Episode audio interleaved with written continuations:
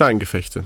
Der Podcast, der alles behandelt, was mit Philosophie, Kunst, Literatur und dem Leben zu tun hat. Mit Nikita Sieverts und Robin Sluck.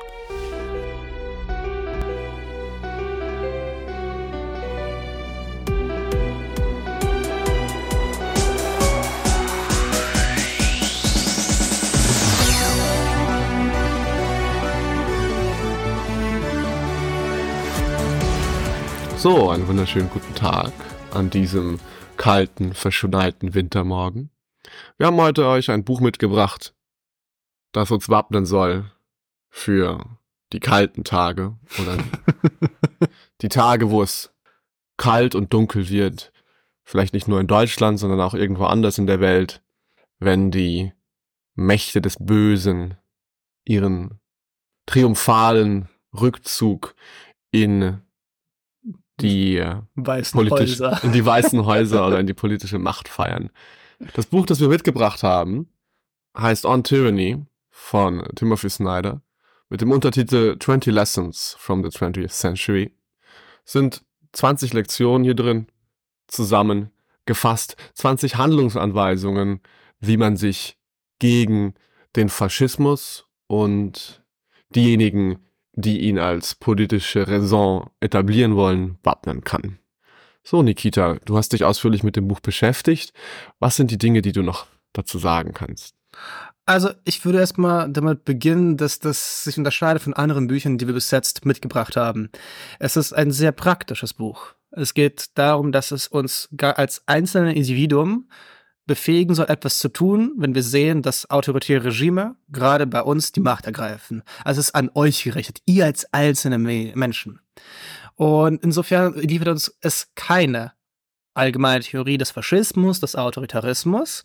Und insofern war ich etwas überrascht beim Lesen. Ich hatte nicht erwartet, dass ich jetzt gerade irgendwie so Bullet Point-artig so kriege, das, das und jenes ist passiert. Umso mehr bin ich aber ähm, positiv gestimmt, nochmal fünf Punkte daraus zu nehmen, die uns beiden gefallen haben. Ich würde noch versuchen zu erwähnen, dieser Mensch, Timothy Snyder, ist ein sehr anerkannter Wissenschaftler. Er ist nicht jemand, der einfach nur ein kurzes Buch schreibt und sagt, hey, ich habe mal so ein paar Ratschläge für euch, so ein paar Rules of Life, die ihr beachten sollt und sagt, ja, hey, so äh, kommt ihr gut durch. Er ist jemand, der sich sehr intensiv mit dem 20. Jahrhundert auseinandergesetzt hat, ein Theoretiker des Stalinismus, des Nationalsozialismus und schamvoll gestehe ich, hätte ich nicht gewusst, dass er so jemand ist, der auch schon so berühmt ist und sein, seinen Verdienst auch wirklich in der Akademie bewiesen hat, so hätte ich das Buch wahrscheinlich weniger aufmerksam gelesen. Vielleicht noch einen letzten Punkt. Das Buch ist 2017 erschienen. Und 2017 feierte Trump gerade seinen Einzug ins Weiße Haus. Das Buch hatte zum Zielgruppen äh, die Bevölkerung von USA. Und Timothy Snyder hat schon sehr viele Vergleiche in diesem Buch, wo schaut, das ist im 20. Jahrhundert passiert, Faschismus, Stalinismus und hier kann, passiert es wieder bei uns in Amerika. Vielleicht ist diese Geste ein bisschen übertrieben, aber auf jeden Fall ist sie sehr produktiv, weil er zeigt, hey, das ist damals passiert und das lernen wir für heute. Genau, das sind die Tendenzen, die für uns gefährlich sind. Und was wir heute erwarten können zu lernen, sind unter anderem die Tatsache, dass Freiheit und Sicherheit nicht unbedingt Gegensätze sind, dass die Sachen, das postfaktisch sein schon so etwas ist, das man auch als präfaschistisch bezeichnen könnte und vieles andere mehr. Wir fangen direkt an mit dem ersten Punkt. Hier geht es um den vorauseilenden Gehorsam. Ja, der vorauseilende Gehorsam ist ein, eine Tendenz des Menschen, sich anzupassen neuen Gegebenheiten. Das heißt, wir kommen in neue um Umfelder rein, in die Akademie, in einen neuen, in ein neues Gym und wir sind erst einmal etwas ängstlich und versuchen so erstmal die expliziten Regeln zu befolgen, so ziehe deine Schuhe aus, wenn du ins Gym kommst oder sei still, wenn die Vorlesungen sind. Aber wir versuchen vor allem auch diesen implizierten Umgang auch zu erlernen, wie wie hast, gibst du den Handschlag den Leuten? Oder wie äh, stellst du dich vor? Wie stellst du dich vor? Wie fängst du Gespräche an? Wie machst du die Roundhouse-Kicks? Genau. Vorsichtig, nicht ganz durchziehen. Sonst droht Sparringverbot. Ja, ja, Robin. Genau. Insbesondere quasi diese ganzen impliziten Regeln.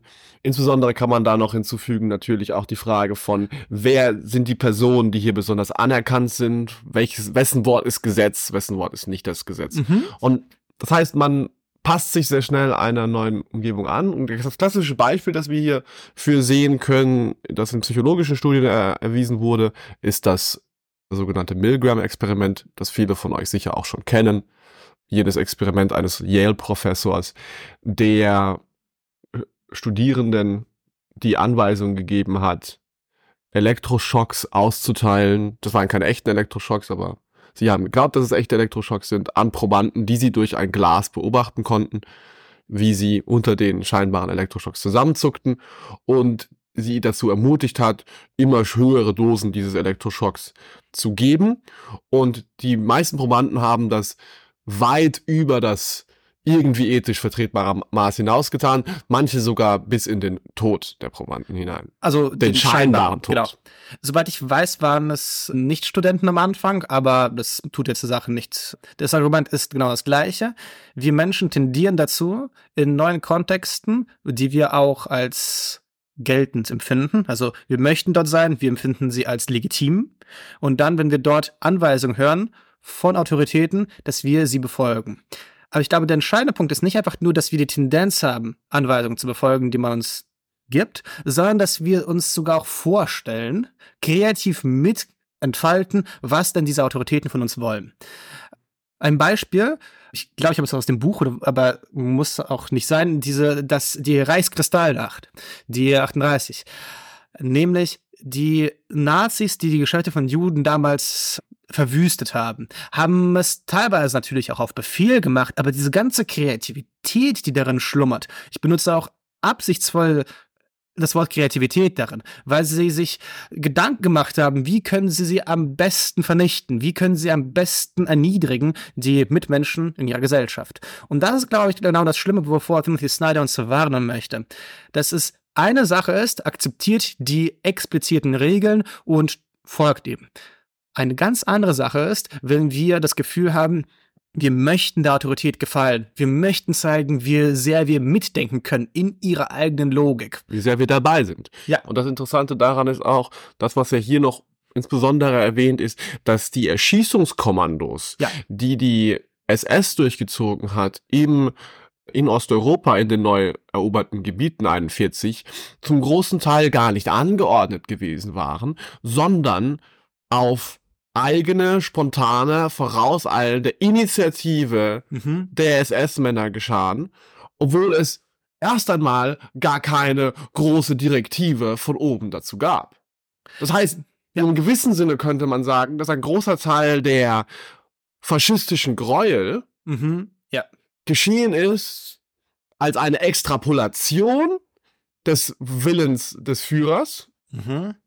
Der diesen Willen vielleicht ohne diese Extrapolation nicht ganz so weit getrieben hätte oder vielleicht gar nicht so weit. Oder sagen wir, er hätte immer noch Grausames angeordnet, nur vielleicht in einem viel geringeren Umfang.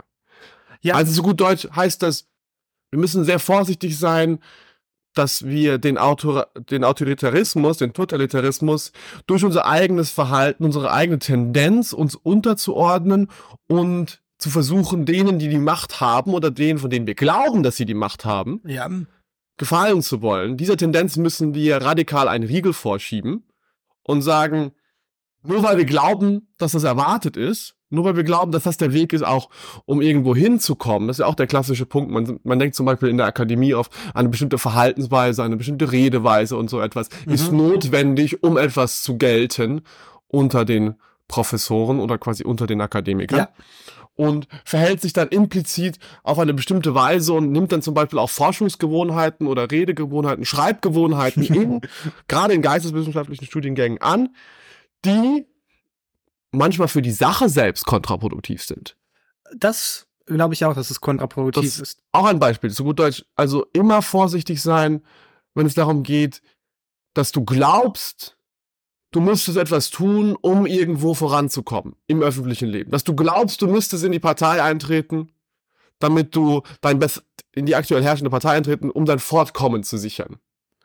Bis das dann irgendwann zu einer Institution wird und du wirklich nur in der Partei dann fortkommen wird. Ich glaube, das Problem, das darunter liegt, ist dieser Wille, absolut dazuzugehören. Weil wenn du nur äußerlich und zum Schein diese Regeln, die expliziten Regeln befolgst, bist du einfach nur ein Scheinmitglied. Aber dieser Wille der einzelnen Individuen, zu sagen, ich bin jetzt, ich identifiziere mich komplett mit der Partei, mit der Bewegung, führt zu diesen kreativen Ausbrüchen von Gewaltexzessen und absoluten Loyalitätsbekundungen. Mhm. Ich würde sagen, wir können zum nächsten Punkt übergehen. Oder Robin, noch möchtest du ja, was zu nächster sagen? Punkt. Äh, nächster Punkt. Verteidigung der Institution. Zweiter Punkt. Der spannende Punkt daran besteht, also auch trivial, die Institutionen, egal wie gut man sie auch entwirft, sorgen nicht dafür, dass sie sich selbst verteidigen können. Es müssen immer Menschen sie verteidigen. Man hat manchmal den Eindruck oder die Idee, dass so etwas wie Demokratie in Erz gegossen ist. Man denkt, wenn die Leute in Berlin irgendwie Scheiße bauen, das Bundesverfassungsgericht wird es schon richten. So in der Richtung. Genau. Ja. Aber das Bundesverfassungsgericht kann es nur richten, wenn es eine Öffentlichkeit gibt, die es unterstützt und es unabhängige, selbstdenkende und starke Richter gibt, die dort sitzen. Vor allem, wenn es Klagen gibt. Und vor allem auch, wenn es Klagen gibt vor dem Bundesverfassungsgericht. Das heißt, wir, da, muss eine ganze, da muss ein ganzer Komplex von Unterstützung und von, von menschlichem Engagement da drin sein, mhm. Der eine Institution am Leben erhält. Die, der Geist der Institution muss lebendig sein. Eine Institution muss Menschen haben, die Partei für sie ergreifen. Ansonsten verschwindet sie einfach. Und sie verschwindet, also sie, sie verschwindet einfach im Sinne von, sie verschwindet einfach unter den ersten, unter den ersten Angriffen derer, die sie erodieren wollen. Oder schlimmer, sie verschwindet nicht und sie wird aber benutzt von den Leuten, von den autoritären Menschen. Man könnte behaupten, dass Hitler bis zum Schluss ein demokratischer Mensch gewesen ist. Er hat leider Gottes nur ab 33 nach dem Reichstagsbrand. Ach, es gab einen Ausnahmezustand die ganzen zwölf Jahre. Man kann ja nicht anders. Er war quasi demokratisch legitimiert und es gab zwölf Jahre lang halt eine Krise. Genau. Das zum Glück war das keine tausendjährige Krise. Ein Glück. Ich würde einfach, ich habe mir diese Metapher ausgewählt. Die Institutionen sind Regeln, die das Spiel fair gestalten für alle Beteiligten oder zumindest diesen Anspruch haben. Es gibt eine Verteilung von Gewalt, es gibt eine Verteilung von Ressourcen, es gibt auch eine Umverteilung von Ressourcen. Wer viele Ressourcen hat, muss dafür sorgen, dass die Leute, die wenig Ressourcen haben, auch mit einem Spiel dem Gesellschaftsspiel partizipieren können. Aber egal, wie fair die Verteilung ist, mhm. wir als Menschen müssen es spielen. Wir müssen uns aktiv einsetzen dafür, dass es einerseits auch so bleibt, diese Fairness, andererseits, dass wir auch dieser Möglichkeiten in Angriff nehmen. Genau, und dieses Spiel, dass das Spiel spielbar bleibt, ist ein guter Punkt, den wir hier einsetzen können. Zum Beispiel so, dass, damit Wahlen etwas bedeuten, müssen muss das, muss die zivilgesellschaftliche Debatte so funktionieren, müssen Themen so in die zivilgesellschaftliche Debatte reinkommen, dass Parteien nicht darum herumkommen, zu gewissen Themen Stellung zu beziehen und zu gewissen Themen etwas zu tun, mhm. ohne, ohne dass sie quasi, wenn sie das nicht tun, würden sie vom Wähler so hart abgestraft werden, dass sie verschwinden würden. Quasi, du brauchst zum Beispiel eine aktive zivilgesellschaftliche Debatte um, ja. die, um die Institution Demokratie als eine Form von kollektiver Entscheidungsfindung aufrechtzuerhalten. Demokratie verliert ihren Charakter als kollektive Entscheidungsfindung genau dann, wenn die Zivilgesellschaft nicht mehr durch die Gegend brüllt letztlich und sagt, wir wollen das, wir wollen das, wir wollen das oder das sind unsere Streitthemen und hier, hierzu müsst ihr Parteien euch positionieren, wenn ihr irgendwie für uns relevant sein wollt. Und dieser, dieser Punkt ist sehr wichtig. Ja, Timothy Snyder lädt uns im Prinzip ein, sucht äh, sucht euch eine Institution raus und engagiert euch dafür. Geht in Vereine, wo ihr, wo ihr das Gefühl habt, sie kämpfen für das Richtige bezahlt für eure Nachrichten. Tut einfach etwas dafür, dass das, wo ihr denkt, hey, diese, dieses Engagement unterstützt das öffentliche Leben positiv. Dann unterstützt diese auch mit. Ah, genau, arbeitet zum Beispiel, genau, arbeitet für das freie Wort oder bezahlt für das freie Wort, Ja, zum Beispiel. Andere, andere Sachen natürlich immer, Klassiker natürlich auch immer das auf die Straße gehen, wenn Dinge bedroht sind. ich fühle mich jetzt Ähm. gerade auch angesprochen. Ich gehe so selten auf Demonstrationen insgesamt. Das ist eine Sache. Die andere Sache ist, dass gewisse Sachen auch einfach, an bei gewissen Dingen auch einfach mitmachen. Zum Beispiel, wenn man nicht möchte, dass politische Parteien korrupte Scheiße sind, muss man vielleicht einer beitreten und dafür sorgen, dass sie weniger korrupt ist. Mhm. Als jemand, der quasi als eine weiteres Parteimitglied, das sich nicht korrumpieren lässt. Nicht sich die ganze Zeit beschweren, dass Dinge nicht laufen.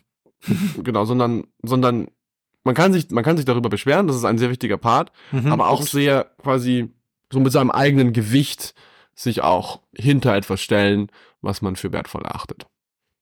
Ja. Dann kommen wir zum nächsten Punkt.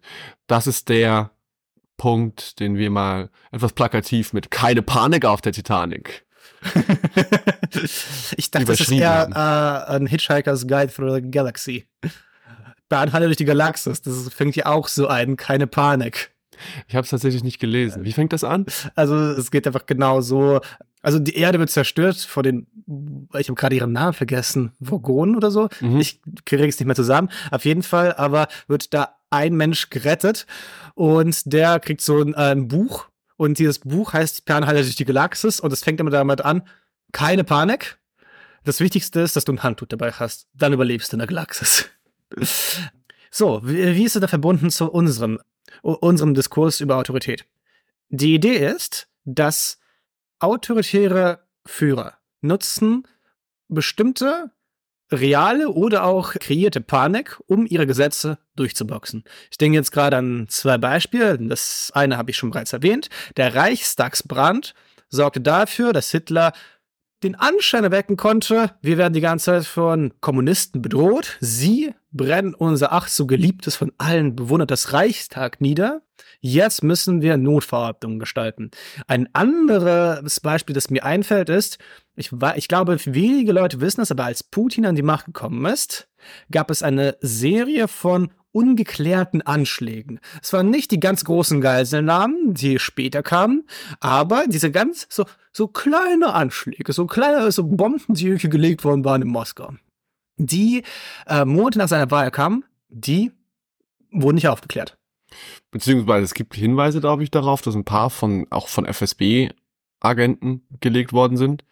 Also, Ja, aber das ist halt alles Ja, Das ist eine von diesen vielen fischigen Dachen, die so im Russland nach 1990 passiert sind. Das ist ein echt, das, das ist übrigens ein Thema, oh, wenn wir einen Geschichtspodcast machen würden. Russland der 90er ist faszinierend. Aber das ist wieder also ein Tipp für andere Podcaster draußen, Macht mal, macht mal einen macht mal, wir hören euch. zu den, zu den dunklen 90ern in Russland, weil das war eine krasse Zeit. Da ist viel, viel Interessantes passiert. Jedenfalls, wir waren bei ruhig bleiben. Ja. Und ruhig bleiben kann nicht in Panik verfallen. Die Idee ist quasi, dass solche Schreckensbilder, Mhm. die verwendet werden, um Machtübernahmen zu legitimieren Mhm. Um einen Ausnahmezustand zu schaffen, mit dem sehr viel Kontrolle ausgeübt werden kann. Und manchmal ist es vielleicht sogar so, dass tatsächlich irgendwas aus Außergewöhnliches passiert, ein Ausnahmezustand ausgerufen wird und die Leute eigentlich ganz glücklich sind, dass sie jetzt in Ja. diesem Ausnahmezustand durchregieren können und dann diese neu gewonnene Macht gar nicht mehr hergeben wollen. Das heißt, Ja. es muss sich nicht mal unbedingt um einen Plan handeln Ja, so, weil ich würde zum Beispiel sagen, es gibt auch harmlosere Varianten von diesen auf Dauer gestellten Ausnahmezuständen oder von in Gesetz gegossenen Reaktionen auf ein Ausnahmeereignis, die Gesellschaften zumindest anfälliger für Totalitarismus gemacht haben oder totalitäre Elemente in eine Gesellschaft in, eingeführt haben.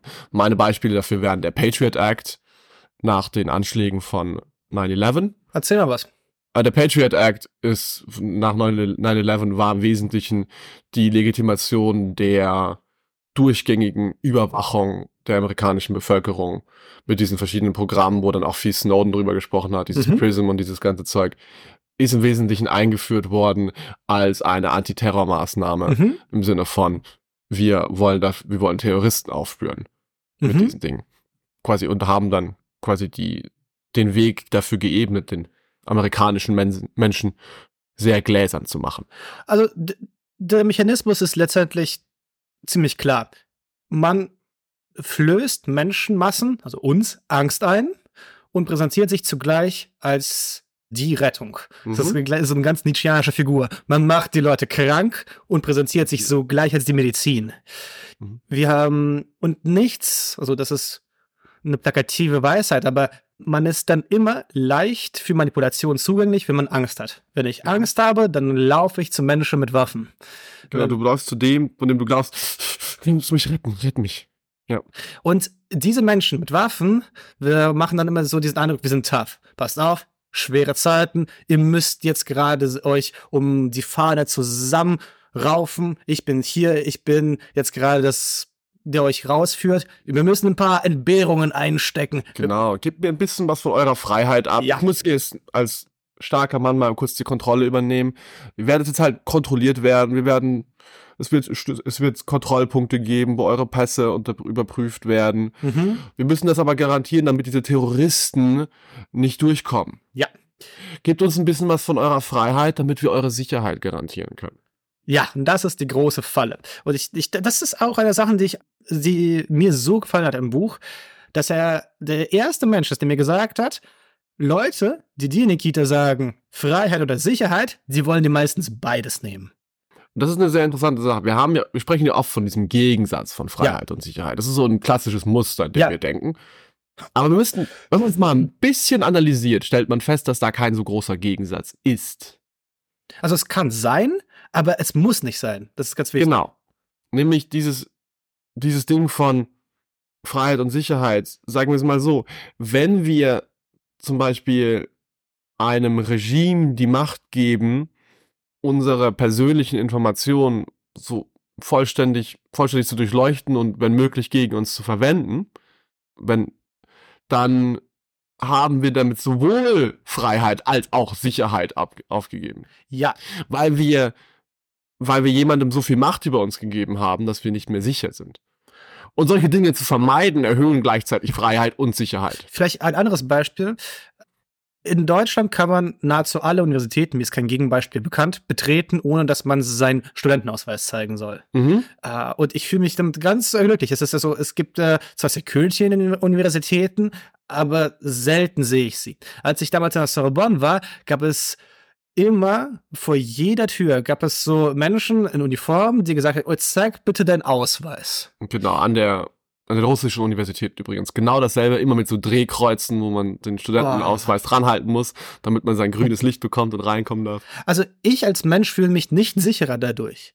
Ich fühle mich umgekehrt. Was ist das? Was läuft denn falsch in der Gesellschaft, dass es nötig ist, dass da jetzt gerade so Men in Black davor stehen und sagen, ja, zeig mal, dass du zum Club der Auserwählten gehörst. Genau, alles muss abgeriegelt und abgesichert werden. Alles unterteilt und segmentiert. Genau, je mehr Absperrungen es gibt, desto unfreier der Gesellschaft. Ja. Ich fand es so faszinierend, wie viele Absperrungen es gab für Dinge in Russland, die in Deutschland keine Absperrung brauchen. Hast du weitere Beispiele aus der Uni? Also Uni war das krasseste Beispiel, aber zum Beispiel auch das Studentenwohnheim war auf eine Art und Weise abgeriegelt. Das glaubst du gar nicht. Das war, muss man sich vorstellen, das war so ein Studentenwohnheim, das waren so zehn große, so zwölfstöckige Hochhäuser, mitten im Nirgendwo, draußen in Petergoff, die naturwissenschaftlichen Fakultäten, die wirklich 40 Kilometer vor Petersburg im finnischen Meerbusen sitzen, irgendwo mitten im Wald. Ja, wirklich, wirklich, mitten in der, mitten in der, Hamper. mitten in der Pampa im, im Sumpf des finnischen Meerbusens, in diesem bekannten Neber-Sumpf, aus dem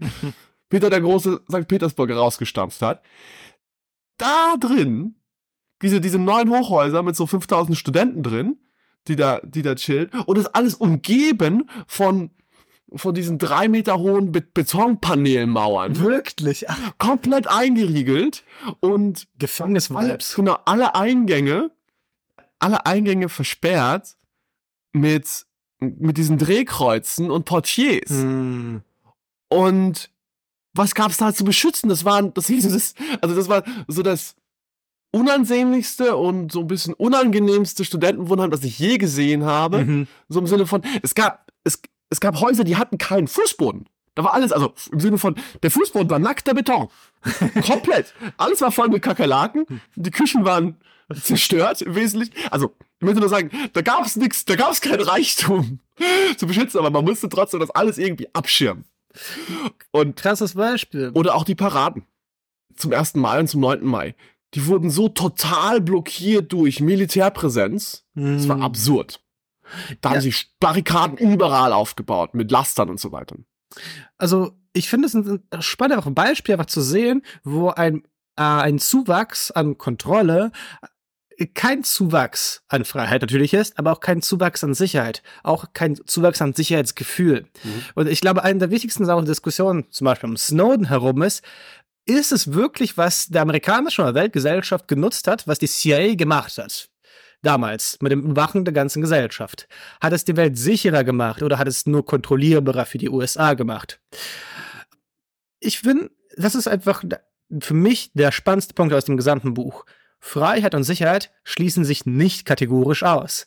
In sehr vielen Fällen passiert es, dass sie nicht nur gut miteinander zusammen einhergehen, sondern dass die Alternative, entweder das eine oder das andere, schon davon zeugt, dass etwas falsch läuft in dem Regime oder in der Regierung. Genau, weil die Leute, die Sicherheit garantieren, garantieren Sicherheit, damit Freiheit sein kann. Genau. Quasi die Leute, die das im guten Sinne garantieren. Der, der Zweck von Sicherheit ist Freiheit. Aber das würde auch niemand bestreiten, der dir auch die Freiheit nehmen möchte zugunsten der Sicherheit. Dieser Mensch würde wahrscheinlich nur sagen, es geht nicht anders. Genau, es, dieses, dieses Ding von es geht nicht anders ist dann das, das Argument, aber trotzdem muss man Ja. quasi diesen inneren Zusammenhang auch sehen. Ja, Es braucht die, es braucht die Sicherheit, dass die nicht gleich alles weggenommen wird, um zum Beispiel einen freien Austausch von Gütern ha zu haben. Log, Log, Log. Hashtag Log. Hashtag Log. Genau, es braucht die, es braucht die Sicherheit, dass zwischenmenschliche Interaktionen zivilisiert ablaufen, die unter anderem auch dadurch gesichert ist, dass es eine Polizei gibt oder ein Gewalt Staatmonopol des, also Gewaltmonopol des Staates, nicht ein Staatsmonopol der Gewalt, Ja, ja. der dafür sorgt, dass niemand das Recht hat oder auch niemand es sich einfach herausnehmen kann, gewalttätig zu sein. Weißt du, spannender Punkt. Zum Beispiel die Anarchisten am Anfang des 20. Jahrhunderts waren ja genau für die Abschaffung der Polizei aus diesen Gründen. Sie sagten, was ist es denn für eine Gesellschaft, die die Polizei nötig hat? Mhm. Es ist doch diese, wiederum diese Sicherheitsbedenken, dass der Mensch etwas Schlimmes möchte. Wir möchten die Freiheit garantieren, aber wir garantieren die Freiheit eben nicht mit Polizei. da hat man halt immer das Problem, es gibt halt immer, sobald du da halt diesen, diesen Riegel der Polizei, einer, einer Polizei wegnimmst, wird es zu einer Gewinnstrategie, einfach anzufangen, Gewalt zu anzuwenden. Weil du hast niemanden, der das, der sich darum kümmert, dass Leute, die Gewalt anwenden, bestraft werden dafür, dass sie Gewalt anwenden. Und dann bist du am Arsch. Das heißt, du brauch, was du brauchst, ist immer eine sehr, sehr gute Polizei. Eine Polizei, die den freiheitlichen Werten und verpflichtet ist. Eine Polizei, die auch sehr stark kontrolliert wird, was hier in Deutschland tatsächlich wenig gemacht wird.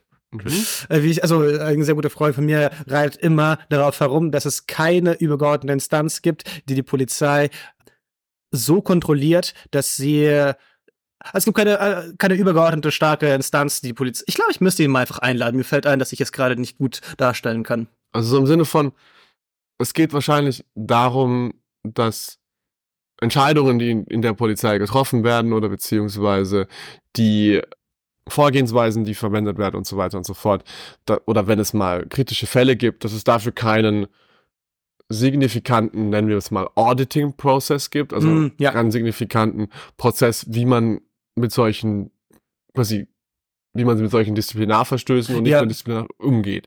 Vielleicht ist es das, aber ich, ich habe keine Ahnung. Ich, ich, ich Ja. bin mir ziemlich sicher, dass es irgendwelche Disziplinarmaßnahmen in der. Polizei geben muss. Ja. Die Frage ist, wie sie genau aussehen Ja. und wie gut sie durchgeführt werden. Wir haben ja mehrere Skandale gesehen in, in der Polizei, wo diese Dinge auf jeden Fall mindestens versagt haben. Und es ist auch immer ein Problem in diesen, in diesen, Körper, in diesen Verbänden, wie wir es bei Polizei- und Militärskandalen eigentlich immer relativ häufig sehen, dass die, die, das Gewaltmonopol, das in diesen Verbänden existiert, sehr verführend sein kann. Ja, also zusammengefasst bedeutet das, dass einfach alle Gewalt und alle Kontrolle extrem rechtfertigungsbedürftig ist. Und diese Alternative zwischen entweder wir haben Kontrolle oder wir haben Anarchie, übrigens hier Verweis auf unseren letzten Podcast auf Reich, Mhm. dass das eine falsche Alternative ist.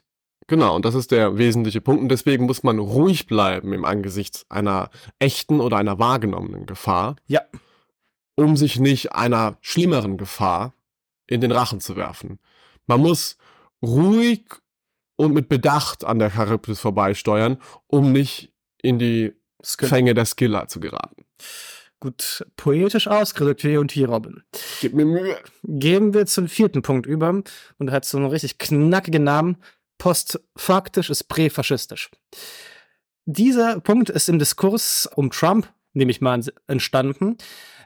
Wenn wir nicht starke Mechanismen haben, um zu bestimmen, was ist nun wahr und was gilt und was ist unwahr und was gilt nicht, kommen wir in eine Bredouille, dass wir keinen Mechanismus mehr haben zu sagen, was richtig und was falsch ist. Und daraus folgt, anything goes. Und natürlich geht auch dann Faschismus, Autoritarismus und starke Zugehörigkeitsgefühle. Insbesondere, weil da können wir einen kleinen Rückgriff machen, auf das machen, was wir im Text von Ernst Jünger diskutiert haben. Stimmt. Ja. Die, der Verlust von einem Anker in einer mehr oder weniger absoluten Wahrheit. Ich glaube, wir müssen nicht mal von absoluten Wahrheiten sprechen, sondern von sehr starken Wahrheiten, an die wir glauben, wie zum Beispiel die Unverletzbarkeit der Menschenwürde und solche Dinge. Mhm. Dass der Verlust von solchen Wahrheiten dazu führt, zu dieser automatischen Schutzreaktion führt, dass man Dinge, die, von denen man weiß, dass sie keine Wahrheiten sind, weil es ja keine, weil ja keine Wahrheiten überhaupt sein können, Mhm. zu einem fast schon gewalttätigen Panzer ausbaut, mit dem man alles andere, was sonst auf der Welt ist, überrollt, weil man sich davon bedroht fühlt. Weil man ja weiß, egal welche Position ich einnehmen kann, Mhm. sie ist letzten Endes angreifbar. Das heißt, jede, jede Diskussion, die man führt, ohne einen Begriff einer Wahrheit im Hintergrund, Ja. zu der man kommen kann, kann degeneriert zwangsläufig zu einem Machtkampf. Ja. Du musst, weil wenn es kein Wahrheitskriterium gibt, Da gibt es nur Gruppen.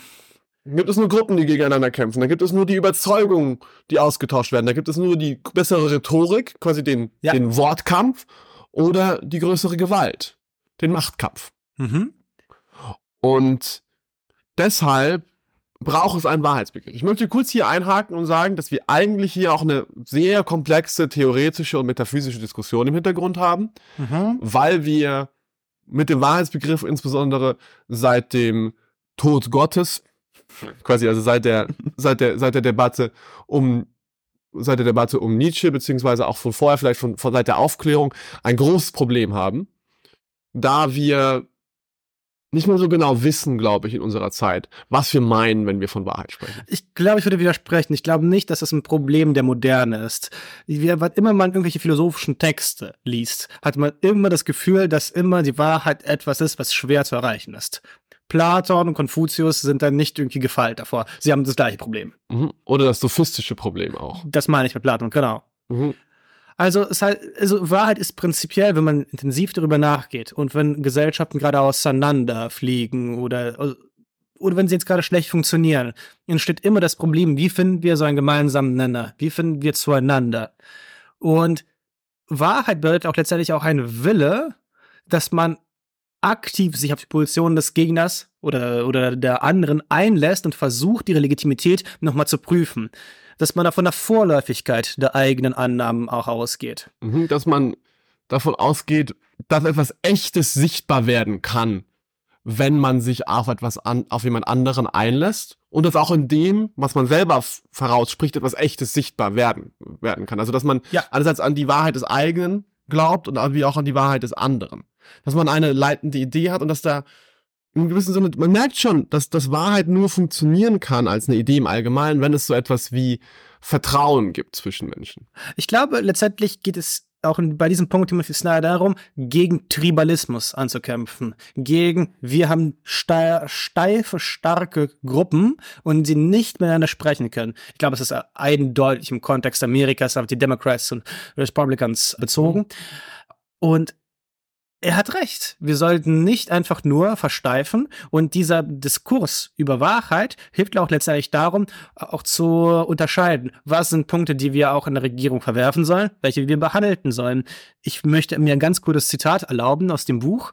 If nothing is true, then no one can criticize power. Das ist ein anderer Aspekt davon, denn wenn wir nicht wirklich davon überzeugt sind, dass jetzt gerade wird ein Gut verletzt, und wir möchten ihn auch kommunizieren und wir haben auch den Anspruch, dass alle es verstehen, dann haben wir das Problem, dass wir nicht wirklich mit Gewissen einstellen können dafür, dass die Regierung jetzt gerade Fehler macht. Also wir brauchen einen starken Wahrheitsbegriff, damit wir sagen können, dass eine Sache falsch läuft. Mhm, ihr müsst sagen, das kann nicht sein. Ja. So, so da können wir vielleicht auch so ein bisschen, es gibt ja auch negative Wahrheitsbegriffe, die sehr stark sein können, in Anführungszeichen negative Begriffe. Zum Beispiel. Kein Widerspruch. Ke keine Widersprüche, beziehungsweise was ich mehr meine, ist eigentlich das, was Adorno gemacht hat. Ach so, okay. Als er gesagt hat, dass die Wahrheit sich da zeigt, wo Leiden ist. Das ist mir jetzt gerade zu metaphysisch aufgeladen. Oder äh, erklärst ein bisschen mehr. Also, was ich damit meine, ist, dass man auf jeden Fall Wahrheit da zeigen kann, an den Stellen, wo man feststellt, dass das, was die aktuelle Politik macht oder das, was die Gesellschaft tut, Leiden verursacht bei Menschen. Hm. Und man konkret den Menschen zeigen kann, der unter dem leidet, was hier passiert. Und da ist ein, mhm. quasi da ist eine Selbstverständlichkeit in dieser Form von Appell. Von, du, so, ihr habt hier einem Menschen wehgetan. Ich, ich bin nicht, also ja, du hast recht. Leiden ist dasjenige, was sagt, hier ist es und es kann nicht anders. Ich habe jetzt gerade daran gedacht, dass das Leiden auch dafür sorgt, dass man blind wird gegenüber anderen Dingen. Mhm. Und dass man unfähig wird, auch einzusehen, vielleicht, warum bestimmtes Leiden unvermeidlich war. Und das würde auf jeden Fall auch sagen, ja, das ist auch falsch, äh, zu denken, dass es unvermeidlich war. Mhm. Stimmt. Ich, ich bin einfach nur vorsichtig damit, weil bestimmte Leiden könnten auch also man könnte sagen, man leidet unter Arbeitslosigkeit mhm. und geht, aber bewirbt sich nicht für seine Arbeitsplätze. Es ist so ein sehr neoliberales Argument, was aber irgendwie für mich eine praktische Evidenz hat. Es gibt zumindest die Evidenz von also Verhaltensweisen, die gelernt sind, die Leiden verursachen, wo du nicht quasi zwangsläufig auf ein Unrecht sprechen musst, von einem Unrecht sprechen musst. Das ist richtig. Was ich damit ich würde auch eher sagen, das ist eine breitere Heuristik. Und ich habe jetzt nicht, ich habe, das ist sowas etwas, das man nicht, auch nicht über, immer und überall anwenden kann. Mhm. Aber das im Wesentlichen wahr ist. Weißt du, wenn du jemanden, wenn du jemandem seinen Job entziehst, weil er die eine oder andere politische Meinung hat, die nicht gegen den Rechtsstaat per se geht, dann ist das ein Problem. Weil leidet dieser Mensch darunter und dieses Leiden kann auch. Aber vielleicht, kann das Problem ist ja nicht, dass, also Leiden ist auch natürlich auch das Problem. Das Problem ist ja, dass es eine unlegit, dass das nicht legitimiert ist, dass, hm. äh, die, äh, dass er diesen Job verliert. Es ist ja nicht, das Falsche ist ja nicht, dass diese Person leidet, sondern dass der Grund dafür ein falscher ist. Hm, könnte man es natürlich aussehen. Ich glaube aber, was, äh, was du mit, was äh, du mit dem negativen Wahrheitsbegriff gemeint, äh, du hast ja negativen Wahrheitsbegriff in den Raum geworfen. Mhm. Was ich daraus gezogen habe, dass er bestimmte ganz banale Sachen nicht gehen. Zum Beispiel Widersprüche, widersprüchliche mhm. Aussagen zu tätigen oder Aussagen, die offenkundig falsch sind. Und das ist, glaube ich, das auch, was Timothy Snyder eher ansprechen möchte, dass es einfach sehr dreiste Lügen gegeben hat bei mhm. Trump, äh, die, die Trump verbreitet hat und die auch heute auch sehr von diesen, sagen wir mal so, Parteien der Angst gerne in Anspruch genommen werden. Mhm. Muss, muss übrigens zustimmen, dass quasi der der, der Leidenswahrheitsbegriff uns sehr, in sehr viele Probleme stürzt, wenn ich auch darüber nachdenke. Weil natürlich die Frage ist, quasi wer, damit kommt sehr schnell zur Frage in der Gesellschaft, wer hat das echte Leiden? Auch das stimmt. Und dann wird dann, wird dann ausdiskutiert, wer ist hier wirklich der Unterdrückte und solche Dinge. Aber das ist weniger unser Thema. Und mhm. ich würde sagen, wir können zum letzten Punkt übergehen. Übernimm Verantwortung für das Gesicht deiner Welt. Klingt ein bisschen poetisch, ein bisschen pathetisch fast schon. Was heißt das genau? Also das war der Punkt, der mir am schönsten erschienen ist. Es gibt in der Öffentlichkeit immer Symbole und bestimmte Symbole sind sehr offenkundig mit Hass und Ausgrenzung aufgeladen. Ein, das eindringlichste Beispiel ist Hakenkreuz. unter dem Hakenkreuz können keine Juden versammelt sein. Das ist ganz klar. Sie werden von diesem Symbol aktiv ausgeschlossen und unterdrückt. Und dann gibt es aber auch bestimmte Symbole, die weniger stark ausschließen als Hakenkreuz, aber dennoch ausschließen.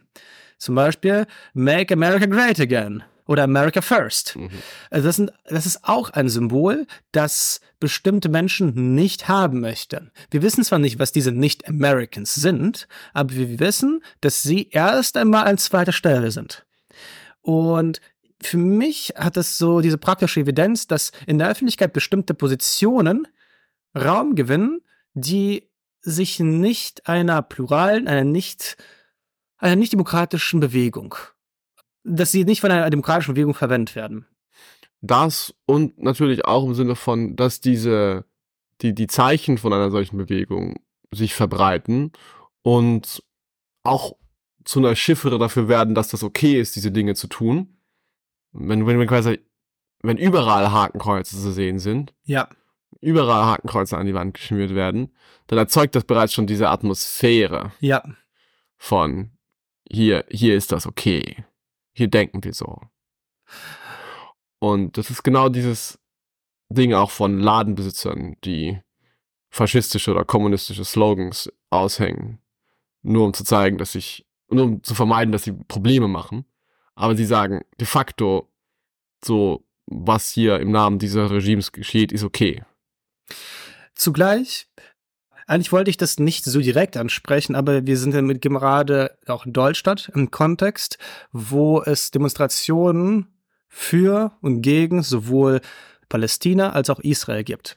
Und ich ertappe mich selbst dabei, wenn ich jetzt gerade Plakate sehe mit äh, Aufrufen zu Palästinenser Demonstrationen, dass ich äh, denke, dass, äh, dass dieses Plakat nicht sein soll. Deswegen äh, schaue ich es mir sehr direkt an. Und ich suche nach bestimmten antisemitischen Botschaften drin. Und ich merke aber genau, dass das auch zu so einer, so einer inquisitorischen Haltung bei mir geworden ist. Das heißt, wenn ich jetzt ein Plakat sehe, das einfach nur den Opfern in Gaza gedenken möchte, dann denke ich, dass das nicht ein Plakat ist, das Hass verbreitet.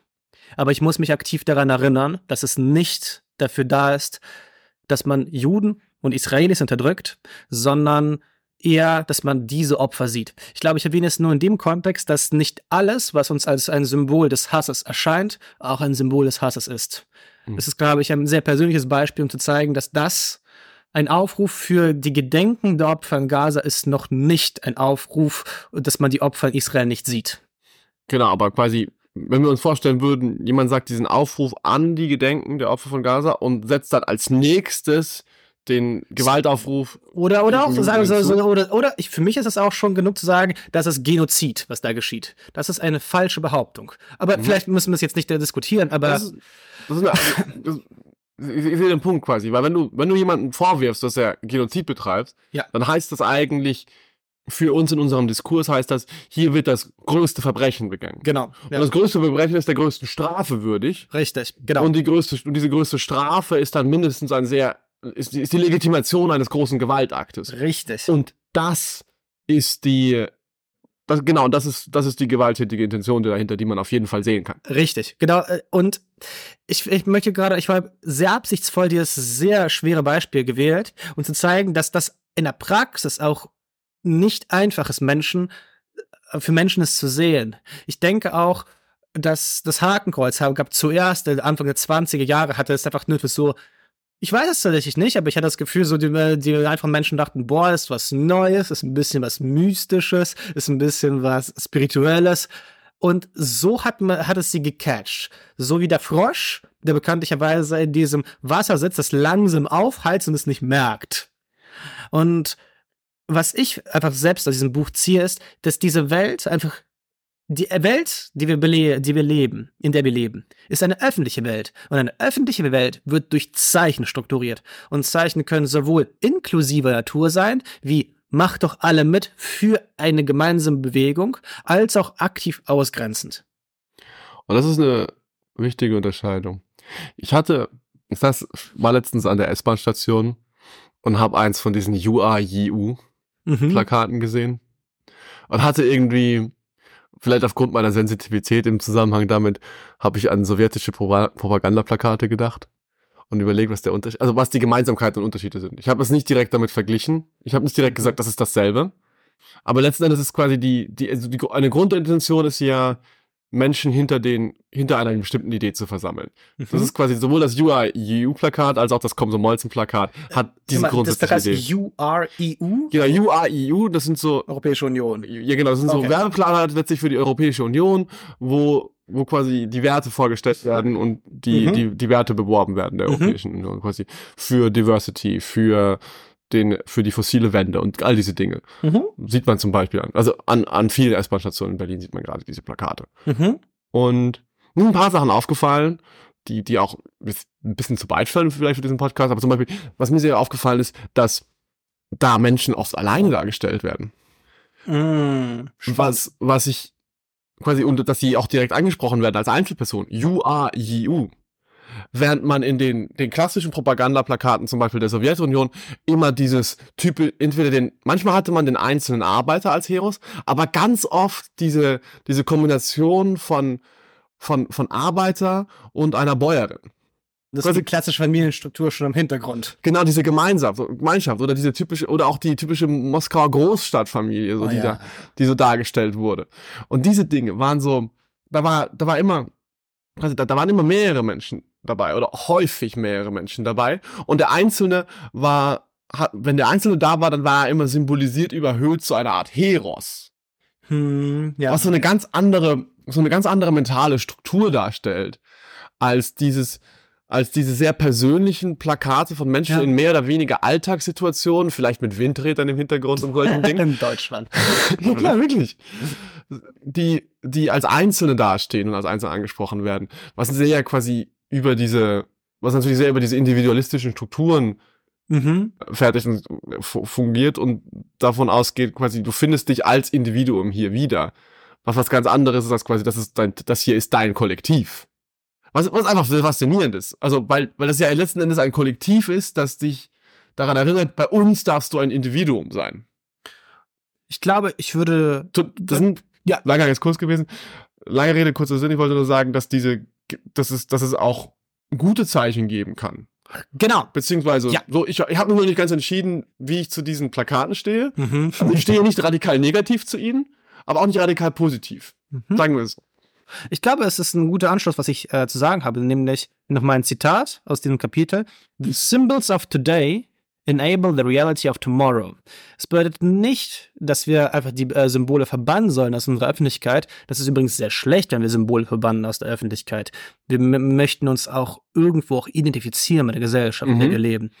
Die, die Einladung von Timothy Snyder ist genau zu sehen, was diese Symbole auch transportieren. Transportieren sie Hass, tra- transportieren sie Verachtung, transportieren sie Abwertung oder transportieren sie wie eher, hey, let's go together in the, into the bright future. Mhm. Oder transportieren sie die Wertschätzung des Einzelnen, Ja, was man die positive Seite sehen kann. Ich glaube, das, was, ich, was mich gestört hat an den Plakaten, war tatsächlich, dass ich das Gefühl habe, sie haben auch so eine fundamentale Einsamkeit transportiert.